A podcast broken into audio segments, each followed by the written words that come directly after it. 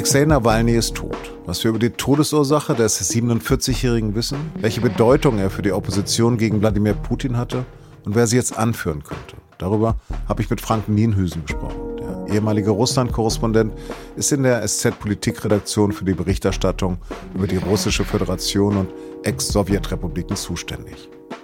Sie hören auf den Punkt, den Nachrichtenpodcast der Süddeutschen Zeitung. Am Mikro ist Lars Langenau. Straswitje. In dem vor zwei Jahren veröffentlichten Oscar-prämierten Dokumentarfilm Nawalny geht es um das Leben und Wirken des prominenten Putin-Gegners. In der Eröffnungsszene sitzt Nawalny dem kanadischen Filmemacher Daniel Roher gegenüber. Er wird von ihm gefragt, was seine Botschaft an das russische Volk sei, falls er getötet würde. Er lacht, windet sich, wehrt sich gegen den verfrühten Nachruf. Ganz zum Ende des Films wird aufgelöst, dass er doch noch geantwortet hat. Meine Botschaft für den Fall, dass ich umgebracht werde, ist sehr einfach. Gebt nicht auf. Er hat das tatsächlich nie getan. Er hat nie aufgegeben, ist sogar nach einem Giftanschlag gegen ihn wieder zurückgekehrt nach Russland, hat aus der Haft weiter Widerstand geleistet. Alexei Nawalny war das Gesicht der Opposition gegen Putin. Freitagmittag wurde die Nachricht über seinen Tod in einem Straflager im Polarkreis bekannt. In einem berührenden Moment hat kurz danach seine Frau Julia Nawalnaja die Bühne der Sicherheitskonferenz in München betreten. Putin und alle, die für ihn arbeiten, seine gesamte Umgebung, seine Freunde. Ich möchte, dass Sie wissen, dass sie nicht straflos ausgehen werden. Sie werden bestraft werden für das, was sie unserem Land angetan haben, für das, was sie meiner Familie angetan haben, für das, was sie meinem Mann angetan haben. Sie werden zur Verantwortung gezogen werden. Und dieser Tag wird bald kommen. Nur, wer wird das jetzt noch tun können, Putin zur Verantwortung ziehen? Hunderte Menschen in Russland haben am Wochenende Blumen im stillen Gedenken niedergelegt. Selbst das ist gefährlich in Russland unter Putin. Viele Trauernde sind verhaftet und in kurzen Prozessen zu mehrtägigen Haftstrafen verurteilt worden. Am Montag hat das Auswärtige Amt diese Verhaftung aufs Allerschärfste verurteilt, die Freilassung aller politischen Häftlinge gefordert und den russischen Botschafter einbestellt. Meinen Kollegen Frank Nienhüsen habe ich zunächst gefragt, was wir inzwischen über die Umstände von Nawalnys Tod wissen. Bisher nicht sehr viel. Er ist nach Angaben der Strafvollzugsbehörde in der Früh am äh, Freitag nach einem äh, Gefängnisspaziergang zusammengebrochen. Zunächst war die Rede von einem Blutgerinnsel, von einer Embolie. Äh, letztendlich ist die Ursache noch nicht genau klar. Es wird noch der Leichnam untersucht werden. Wie lange das dauert, wissen wir im Moment noch nicht. Aber es gibt offiziell noch keine Ergebnisse. Und wissen wir danach dann, was es gewesen ist? Das wird man sehen. Ausgeschlossen ist es nicht, dass es danach immer noch ein Rätselraten gibt. Es ist keine internationale, unabhängige Untersuchung von äh, Ärzten, sondern es werden natürlich russische Ärzte sein. Inwiefern man ihnen dann glauben kann, wie präzise die Todesursache ist, das äh, wird man dann sehen müssen. Möglicherweise wird es nie ganz klar sein, wie die Todesumstände gewesen sind. Hat er sich denn nach der Behandlung in Berlin wegen des Giftgasanschlags so sicher gefühlt? Wollte er denn Märtyrer werden, nachdem er nach Russland zurückgekehrt ist? Diese Rückkehr, natürlich, er hat gewusst, dass er dort festgenommen würde. Es war ihm klar. Und deswegen hat er sicherlich auch dieses Märtyrertum in sich gehabt. Für ihn war klar, das hat er auch an anderen Regimekritikern gesehen. Der Einfluss von außen, von Regimekritikern auf die russische Gesellschaft schwindet immens, wenn man nicht im Land lebt. Er wollte in Russland bleiben, in Russland sein, den engen Kontakt mit der russischen Bevölkerung zu haben. Das konnte er nur durch seine Rückkehr.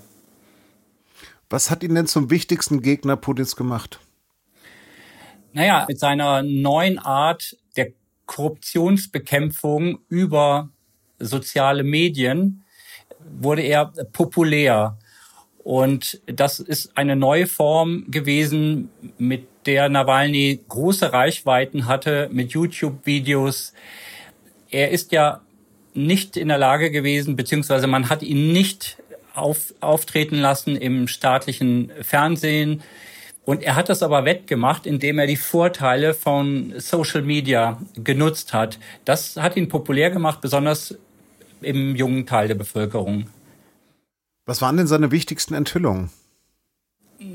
Zum einen hat er es immer geschafft, Dinge sehr auf den Punkt zu bringen, zum Beispiel nach den ähm, Parlamentswahlen, nach den manipulierten Parlamentswahlen im, im Winter 2011, 2012. Da hat er zum Beispiel Begriffe geprägt wie Partei der Gauner und Diebe. Also das ist zum Beispiel etwas, was in dieser Pointiertheit bei vielen in der Bevölkerung sehr ankam. Also das ist zum Beispiel eine Fähigkeit, die Nawalny hatte, die ihn populär gemacht hat in weiten Teilen der Bevölkerung und dadurch auch natürlich gefährlich für die Führung in Moskau. Äh, zu den wichtigsten Enthüllungen zählt ohne Zweifel ein Video über den ehemaligen Präsidenten und damaligen Premier äh, Dmitri Medvedev, wo er ihm äh, sozusagen also eine Menge an, an, an Immobilien, Landbesitz, Yachten, sozusagen vorgehalten hat, die letztendlich Medvedev gehören. Das ist ein Video gewesen, das in kurzer Zeit Millionenmal angeklickt wurde. Und noch jetzt ist es so, dass viele Russinnen und Russen sagen, dass dieses Video mitentscheidend gewesen ist, dass sie sich Nawalnys Bewegung angeschlossen haben. Nawalny war aber kein Heiliger. Was waren denn seine Schattenseiten? Nawalny ist ein sehr äh, selbstbewusster Mensch, der es nicht geschafft hat, sozusagen sich auch bei den Liberalen in Russland beliebt zu machen. Er war ja anfangs bei der Partei Jablaka von Grigori Jawlinski, aber mit der Partei hat er sich äh, überworfen. Er wurde sogar ausgeschlossen. Nawalny hat ähm, und das passte der Partei Jablaka überhaupt nicht, hat äh, nationalistische Töne auch angeschlagen. Er hat sich gegen äh, Menschen aus dem Kaukasus geäußert, äh, unflätig. Er hat auch äh, Zentralasiaten, die einen großen Teil der äh, Gastarbeiter in Russland stellen, im Prinzip beleidigt. Das alles kam überhaupt nicht gut an bei den äh, sozusagen äh, etablierten Liberalen, äh, weshalb die Parteien auch ausgeschlossen hat letztendlich. Auch zur Krim hat er sich sehr zwiespältig geäußert. Das sind alles Punkte, die noch lange an ihm hingen. Nawalny hat sich zum Teil dann von einigen Äußerungen distanziert. Insgesamt hat er sich dann stärker auf den Antikorruptionskampf konzentriert und war dann ein bisschen auf der Hut, was, was diese nationalistischen Töne dann anging, von denen er, von denen später weniger zu hören war. Was bedeutet denn jetzt sein Tod für die russische Opposition? Nawalnys Tod ist für die russische Opposition ein schwerer Schlag einerseits. Andererseits hat zuletzt die russische Opposition praktisch ja nicht mehr stattgefunden. Man hat ja auch gesehen jetzt vor der Präsidentenwahl, dass, dass Kandidaten, die sich gegen den Krieg äußerten, nicht zugelassen wurden. Also eine sehr starke praktische Bedeutung hatte die Opposition zuletzt ja ohnehin nicht mehr. Aber Nawalny war jemand, der sich immer wieder geäußert hat, aus dem Gefängnis heraus auch noch.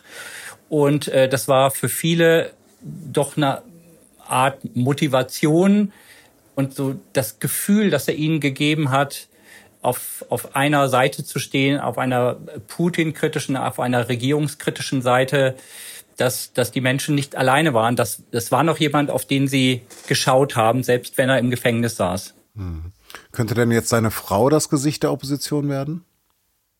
Das wird man sehen. Heute hat Julia Nawalnaja ein Video äh, veröffentlicht, in dem sie gesagt hat, sie werde den Kampf von Alexei Nawalny fortsetzen, ähm, dass man sich neben sie stellen solle, Lass uns da kurz reinhören. Nawalnaja sagt, Putin habe die Hälfte von ihr getötet, die Hälfte ihres Herzens und ihrer Seele. Aber ihr bleibe noch die andere Hälfte. Und die sage ihr, dass sie nicht das Recht habe, aufzugeben. Was daraus wird, muss man abwarten. Sie ist im Moment nicht in Russland. Ob das Einfluss haben wird, das ist äh, schwer abschätzbar. Aber das ist sicherlich das, was Julia Nawalnaja denkt, dass die Opposition eine neue ja, Person braucht, auf, auf die sie setzen kann, mit der sie sich irgendwie identifizieren kann. Sie könnte das sein, sonst ist im Moment niemand absehbar. Wer war der Mann, den Putin fürchtete? Ein sehr bewegender Nachruf von unserer aktuellen Russland-Korrespondentin Silke Bigalke und Frank Niehüsen habe ich Ihnen in den Shownotes verlinkt. Seit 2019 ist Ursula von der Leyen Präsidentin der Europäischen Kommission. Und jetzt ist offiziell, das will die 65-jährige CDU-Politikerin auch nach den Europawahlen in diesem Sommer bleiben.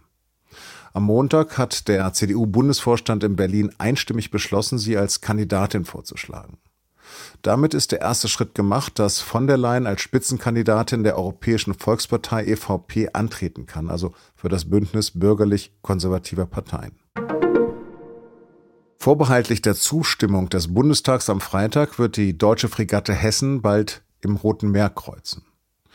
Die EU-Außenminister haben am Montag einen gemeinsamen Militäreinsatz in der Region beschlossen. Denn seit Beginn des Gazakriegs greifen Houthi-Rebellen in Jemen immer wieder Handelsschiffe im Roten Meer an. Sie wollen ein Ende der israelischen Angriffe im Gazastreifen erzwingen. Viele Reedereien weichen deshalb bereits auf sehr viel längere Routen aus.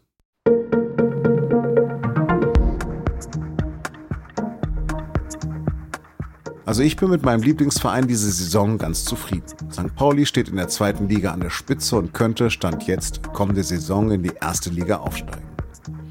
Und dann die Bayern schlagen, zumindest wenn die in ihrer derzeitigen miesen Form bleiben. Drei Niederlagen nacheinander haben sie jetzt kassiert. Die Kollegen unseres Podcasts und nun zum Sport widmen sich der Krisenstimmung in München. Und sie fragen sich, ist Thomas Tuchel nach Julian Nagelsmann der falsche Trainer oder ist der FCB schlicht untrainierbar? Redaktionsschluss für Auf den Punkt war 16 Uhr. Produziert hat die Sendung Jakob Arno. Vielen Dank fürs Lauschen. Dos Vidania.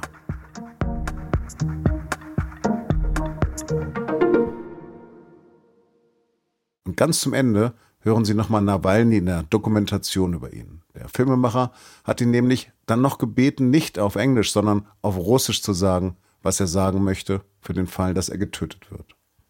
Und in seiner eigenen Sprache ist Nawalnys Botschaft noch viel stärker. Was ich euch sagen möchte, ist ganz einfach. Gebt nicht auf. Das dürft ihr nicht.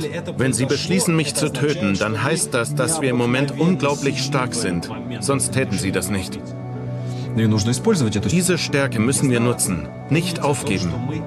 Denkt daran, dass wir eine riesige Kraft sind die von diesen miesen Typen unterdrückt wird. Das passiert nur, weil wir nicht erkennen, wie stark wir wirklich sind. Für den Triumph des Bösen braucht es nur eines, nämlich die Tatenlosigkeit der guten Menschen. Seid also nicht tatenlos.